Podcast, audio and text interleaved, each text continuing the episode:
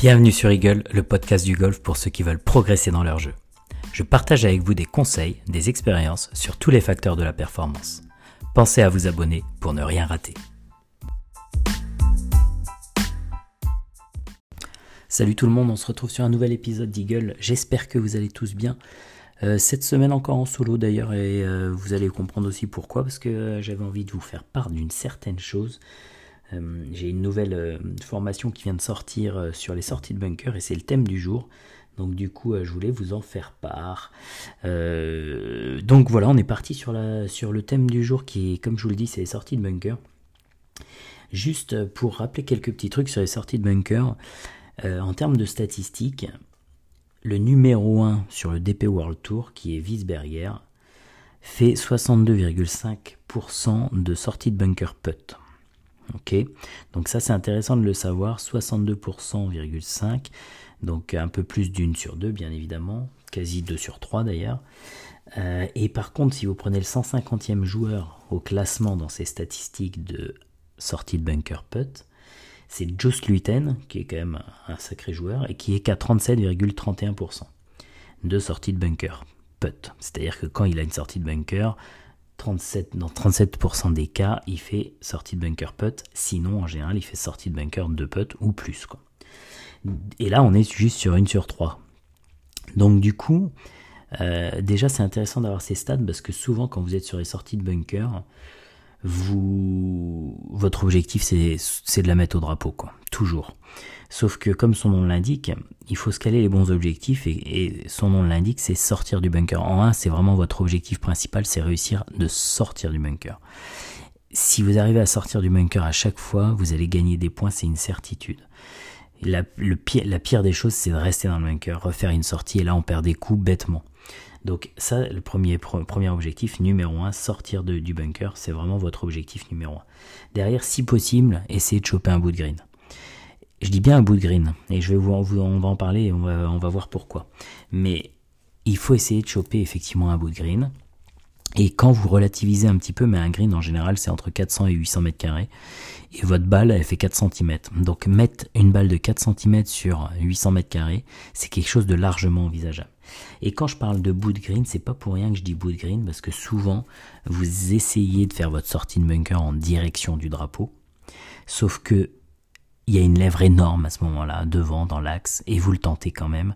Mais si vous vous orientez un petit peu sur la droite du green, vous allez voir que la lèvre est plus basse, et que du coup, elle va être plus facile la sortie de bunker.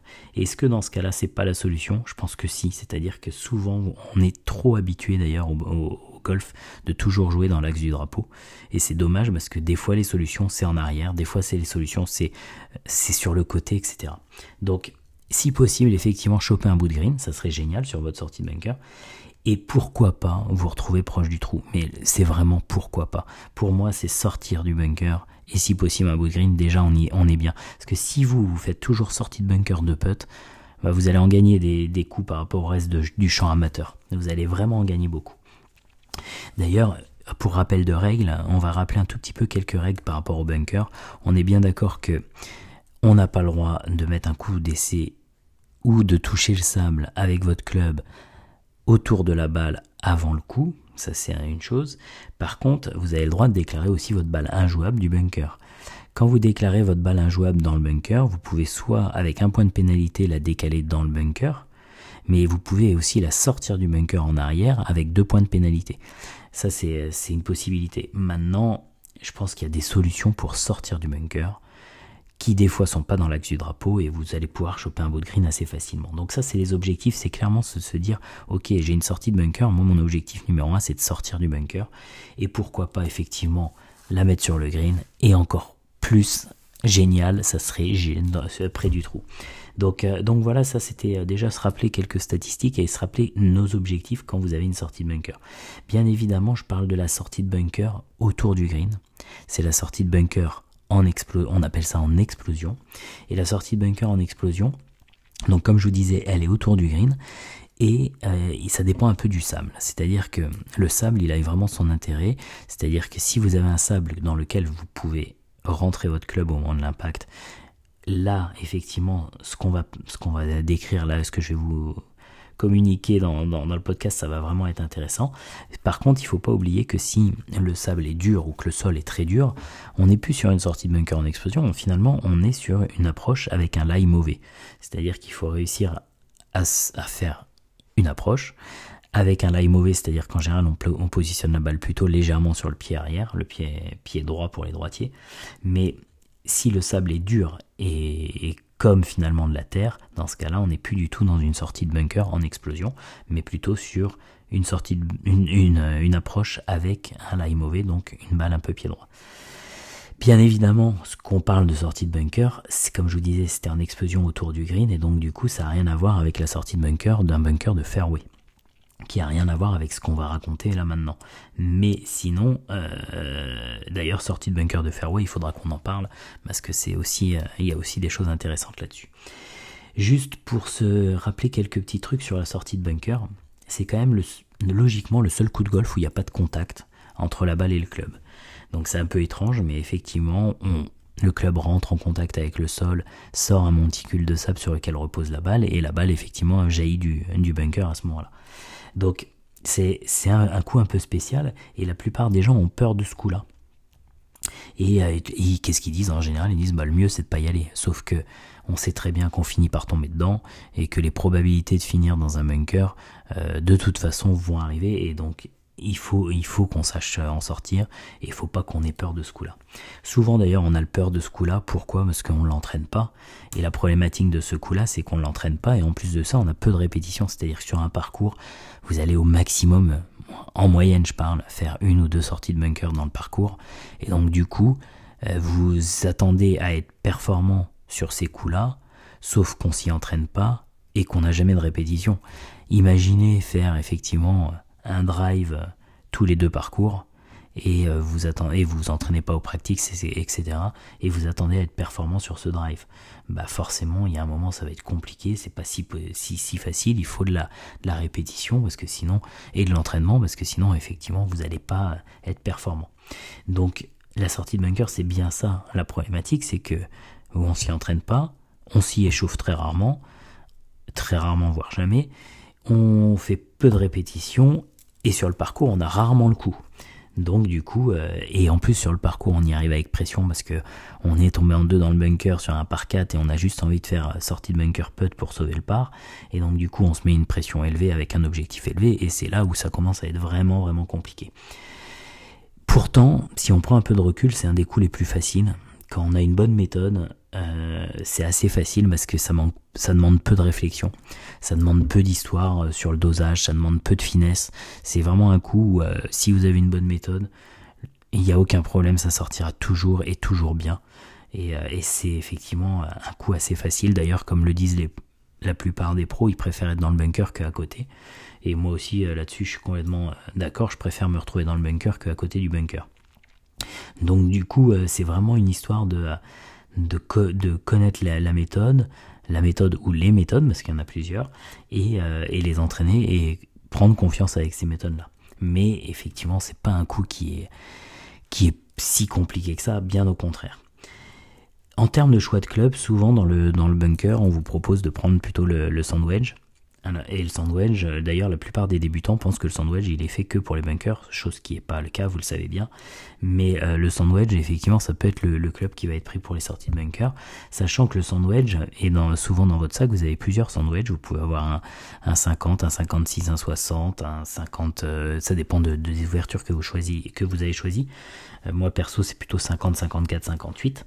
Et donc du coup tous ces sandwichs peuvent être utilisés bien évidemment dans la, sortie de bunker. Parce que l'avantage aussi de changer de club entre un 50, 54, 58 ou même un pitch, voire un fer neuf, c'est que ça vous permet aussi de jouer sur le dosage et d'avoir des sorties plus ou moins longues. Donc ça peut être vraiment une utile d'utiliser différents clubs sur la sortie de bunker.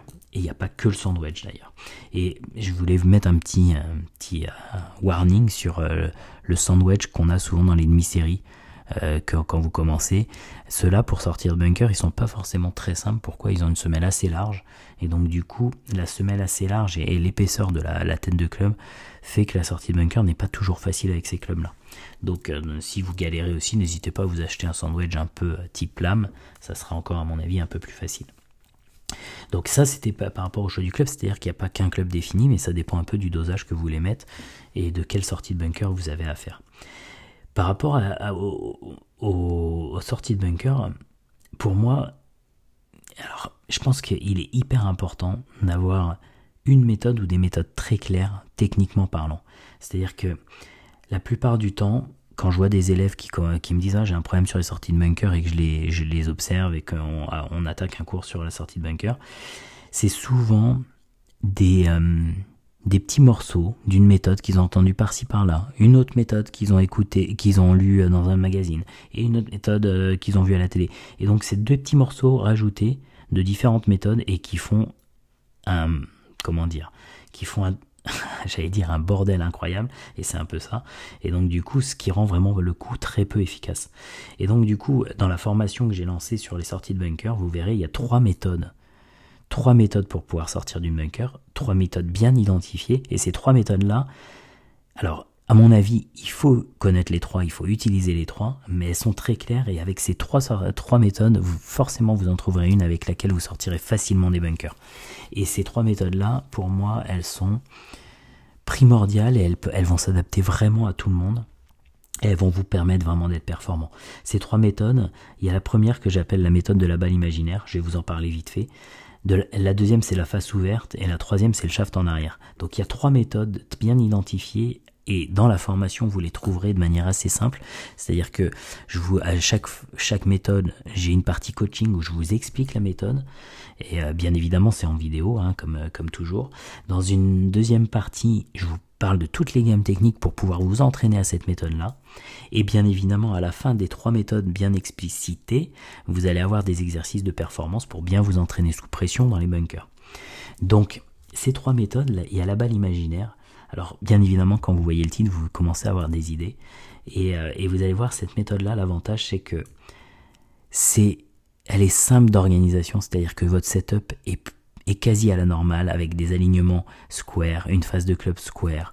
Et donc du coup, forcément avec un setup comme à la normale et assez, assez basique et assez square, bah ça devient beaucoup plus simple.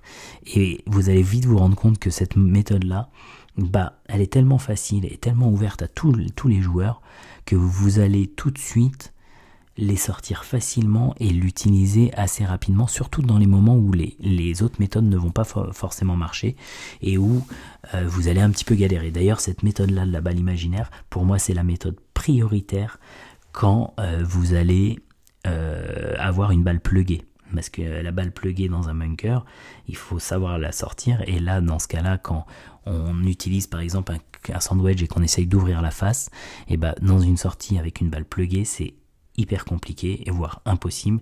Donc du coup, on va plutôt utiliser la, méthode de la balle imaginaire. Et donc du coup, comme je vous dis, c'est plutôt un setup assez square. Et l'histoire de la balle imaginaire, c'est comme on sait qu'il faut taper la balle 3 à 5 cm avant la vraie balle, et ben cette balle imaginaire, on va la positionner 3 à 5 cm avant et vous allez vous rendre compte que avec tous les exercices qu'il y a dans la formation, vous allez performer, vous allez facilement sortir votre balle du bunker. Si je parle, un peu de la méthode de la face ouverte, elle pour le coup, c'est celle qu'on voit beaucoup dans les magazines, dans les bouquins, à la télé, et elle est très elle est plus complexe. Elle est complexe parce qu'effectivement on va ouvrir la phase de club et ouvrir une phase de club déjà c'est pas facile. Et vous allez voir dans la formation comment on identifie une phase de club ouverte parce que la plupart des gens pensent ouvrir leur phase de club mais c'est pas le cas. Ils l'ouvrent pas du tout. Et donc du coup déjà ça la, galère commence et après forcément avec une phase de club qui est ouverte on se retrouve avec une phase de club légèrement orientée à droite. Et donc dans ce cas là il faut la compenser légèrement avec votre stance. Et donc du coup on se retrouve avec des, une phase de club orientée à droite, instance à gauche.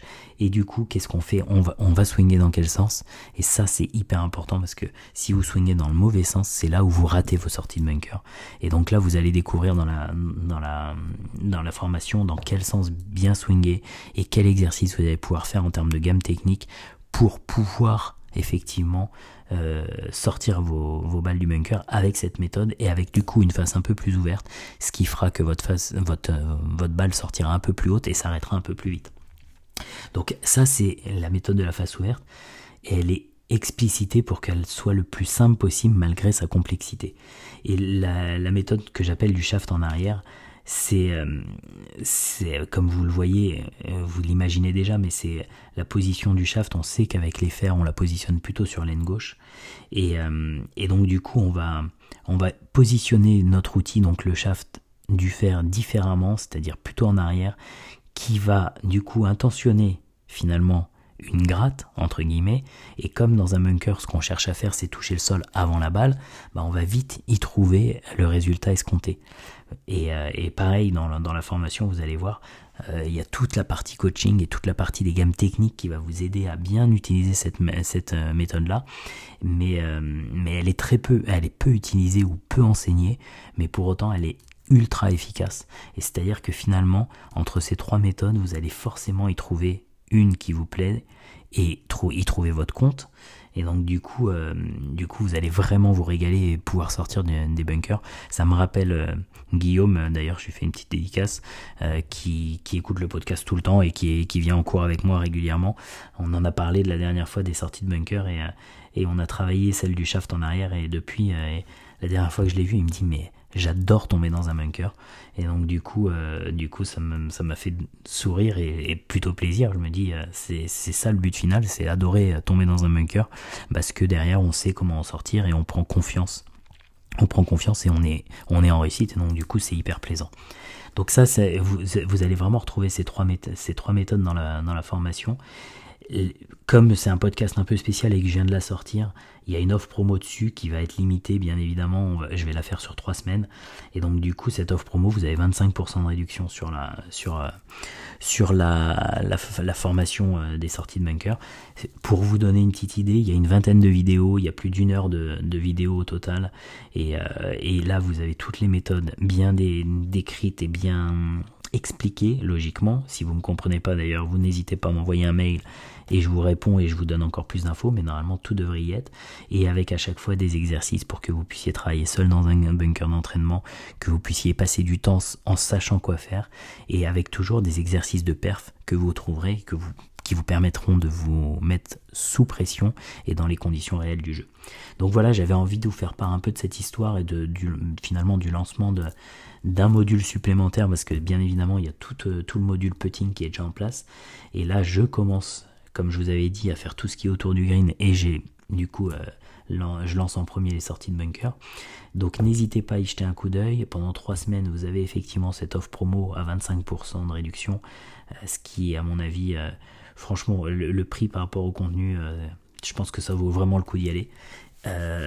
et du coup, vous n'hésitez pas à me faire des retours si, si par rapport à ce que, ce que vous avez pu voir et, si vous avez des doutes et si vous voulez encore plus d'informations, vous trouverez bien évidemment le lien en description du, podcast. Euh, et, voilà, voilà, en fait, euh, je vous ai tout raconté euh, sur, sur ce que j'avais à vous dire sur le lancement de, de cette formation sur les sorties de bunker. Qu'est-ce que j'avais d'autre à vous dire? Rien d'exceptionnel, sauf que le centième numéro arrive bientôt. On va bientôt l'enregistrer d'ailleurs. Euh, et euh, des invités approchent bien évidemment. Vous inquiétez pas, j'en ai ai recontacté quelques-uns et on va en avoir euh, qui vont arriver bientôt dans le podcast. Donc les prochains épisodes peut-être seront avec des invités. En tout cas, toujours un plaisir de, vous accompagner. N'hésitez pas à mettre des, avis sur Apple Podcast, bien évidemment, sur Spotify. N'hésitez pas à parler autour de vous de ce podcast euh, à vos copains golfeurs, dans votre golf. N'hésitez pas à en parler parce que c'est grâce à vous finalement que le podcast avance et, augmente en termes d'écoute. Euh, n'hésitez pas d'ailleurs à m'envoyer des thèmes si vous avez envie que j'aborde des thèmes. Et on se retrouve la semaine prochaine.